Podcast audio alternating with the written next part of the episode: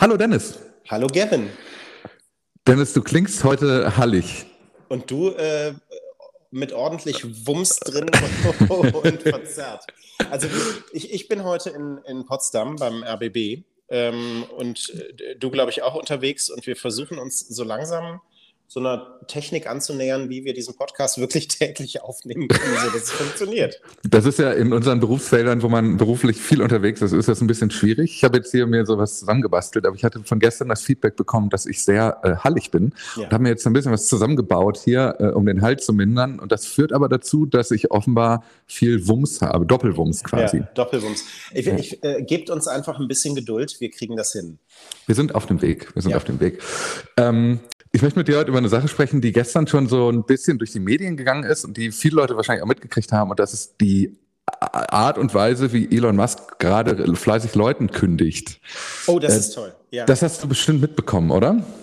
Ja, also ähm, ich meine, da, da gab es ja jetzt mehrere Kündigungsrunden. Ne? Es gab erstmal die große Kündigungsrunde von den, weiß ich nicht, 3500 bis 4000 Leuten, so der mhm. Hälfte der Besatzung, die gehen musste. Und dann gab es ja so vor zwei Tagen noch diese ganzen ähm, Contractors, Vertragsmitarbeiter, die vor allem so im äh, ja, Community Management, in der Content-Moderation tätig waren zum Beispiel ähm, wo ja auch viele dann einfach äh, ihre Zugänge gesperrt bekommen haben. Aber es gab noch weitere, oder was? Ja, ganz genau. Jetzt gab es nochmal diese so eine kleinere Welle, die äh, so ein bisschen, glaube ich, so eine reine Ego-Geschichte von Elon Musk war, mhm. ähm, weil er angefangen hat, den Menschen zu kündigen, die ihm zum Beispiel auf Twitter öffentlich widersprochen haben, oder? Ähm, das ging dann äh, gestern Abend äh, rum, äh, auch Leuten gekündigt hat, die auf Slack angefangen haben, ihm zu widersprechen. Also auch auf internen äh, Kommunikationswegen, ähm, die dann gesagt haben, du, also wir sehen das anders ähm, das mochte der nicht so gerne. Er hat diese Leute dann tatsächlich auch direkt auf die Straße gesetzt. Und das ist schon ähm, ein bemerkenswerter Move für jemanden, der sich quasi mit so einem großen Ego irgendwie in die Welt stellt und sagt, ich bin's.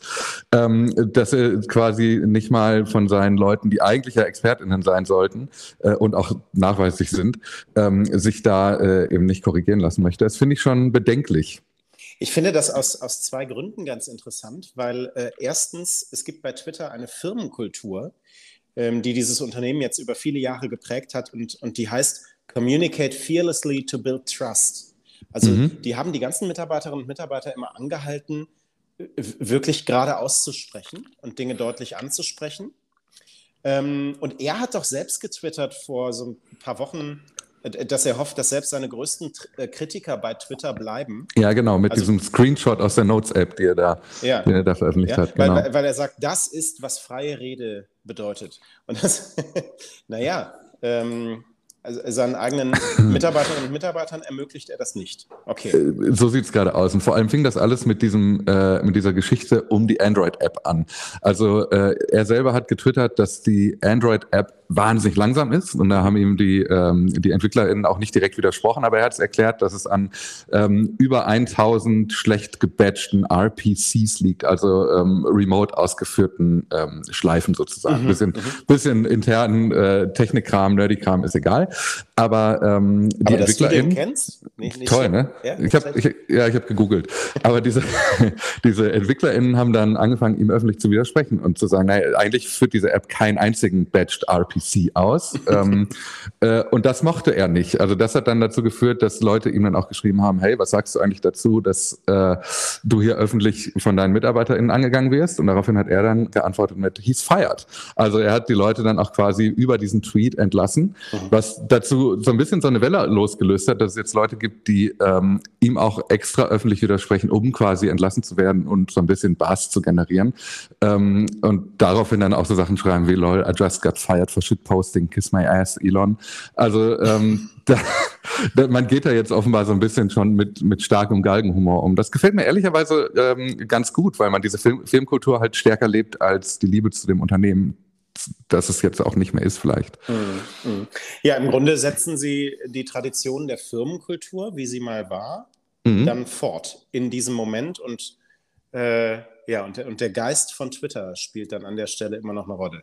Krass. Ja, voll. Ja. Ich, was mich so ein bisschen umtreibt, ist tatsächlich, weil ich habe da viele Takes drauf gelesen, auch sehr äh, eigenartige, aber die Frage tatsächlich, wie viel muss ein Unternehmen eigentlich abkönnen, dass du dich öffentlich gegen die Inhalte des Unternehmens positionierst oder ist das mhm. Entlassen dann vielleicht sogar auch ein Stück weit nachvollziehbar?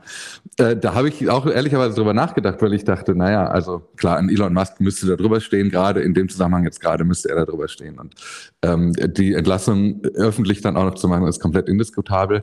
Aber ist das nicht ein Stück weit auch, ich sag mal, insoweit nachvollziehbar, wenn jemand anfängt, äh, gegen den eigenen Chef zu schießen? Ich verstehe, ja. Also, also wie loyal ja. muss ich zu meinem Unternehmen sein? Genau, ja, absolut. Ja. Eigentlich würde ich jetzt bei Unternehmen sagen, normalerweise schon. Jetzt sind wir beide ja auch in einem Medienunternehmen tätig und unser Job ist Kommunikation. Mhm. Und all das wird ja immer auch ein wenig öffentlich ausgefechtet.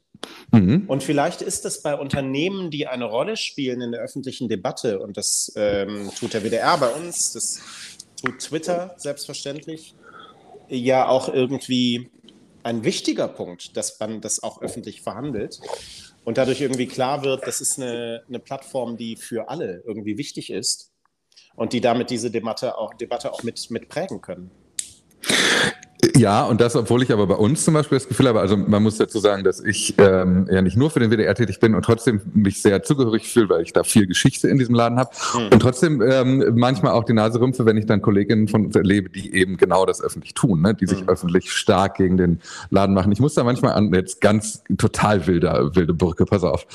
ich muss da manchmal an Gerhard Schröder denken, dem früher immer gesagt wurde, ähm, hey, warum, äh, warum distanzierst du dich nicht von Putin? Das war lange vor dem Krieg noch, ne? Heute sehe ich das anders, aber lange vor dem Krieg. Und dann hat er gesagt, in dem Moment, wo ich mich öffentlich distanzieren würde, würde ich mir die Möglichkeit nehmen, ihn privat zu kritisieren.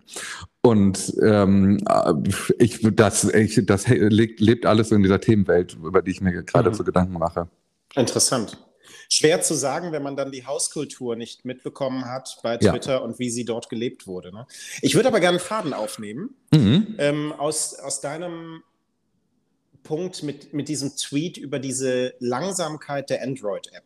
Mhm. Ähm, und äh, also es ist ja interessant, er hat, er hat ja viele Leute auch gefeuert, die am Betrieb dieser Plattform gearbeitet haben. Und es gibt einen super interessanten Artikel jetzt von der MIT Technology Review, die eigentlich das nochmal so auf den Punkt bringt, worüber ich mir in den vergangenen Tagen so ein bisschen Gedanken gemacht habe, weil so viele Leute wieder gehen es, und ich habe gestern auch hier im Podcast schon erzählt, dass bei mir plötzlich in den Direct Messages wieder Spam landet. Und ja, zwar und nicht, nicht zu knapp. Und zwar, ich habe heute eine, hab sechs oder sieben FollowerInnen, die alle sehr ähm, äh, seltsam sind, neu ja. hinzugewonnen. Also es gibt gerade eine große Spam-Attacke natürlich. Ne? So, und man hatte mhm. jetzt über eine ganze Weile, also sowas gab es natürlich immer mal bei Twitter, aber eine ganze Weile den Eindruck, da, die haben da schon was geschafft und haben Dinge im äh, Griff. Und jetzt passieren da plötzlich Dinge. Und in dem zeitlichen Zusammenhang äh, zu diesen Entlassungen und äh, zu der Tatsache, dass dort die Menschen, die sich mit diesem Betrieb der Plattformen beschäftigen, äh, plötzlich nicht mehr da sind. Und ähm, die, die MIT Technology Review ähm, hat äh, mit Ingenieuren ähm, gesprochen und, und Sicherheitsexperten, auch mit einem äh, Twitter-Menschen. Mhm. Darüber, was das jetzt bedeutet, weil ähm, ich hatte schon den Eindruck, okay, das kann jetzt nur noch Tage oder Wochen dauern, bis wir den ersten Cyberangriff sehen oder äh, das erste Datenleck, das da bei Twitter äh, produziert wird.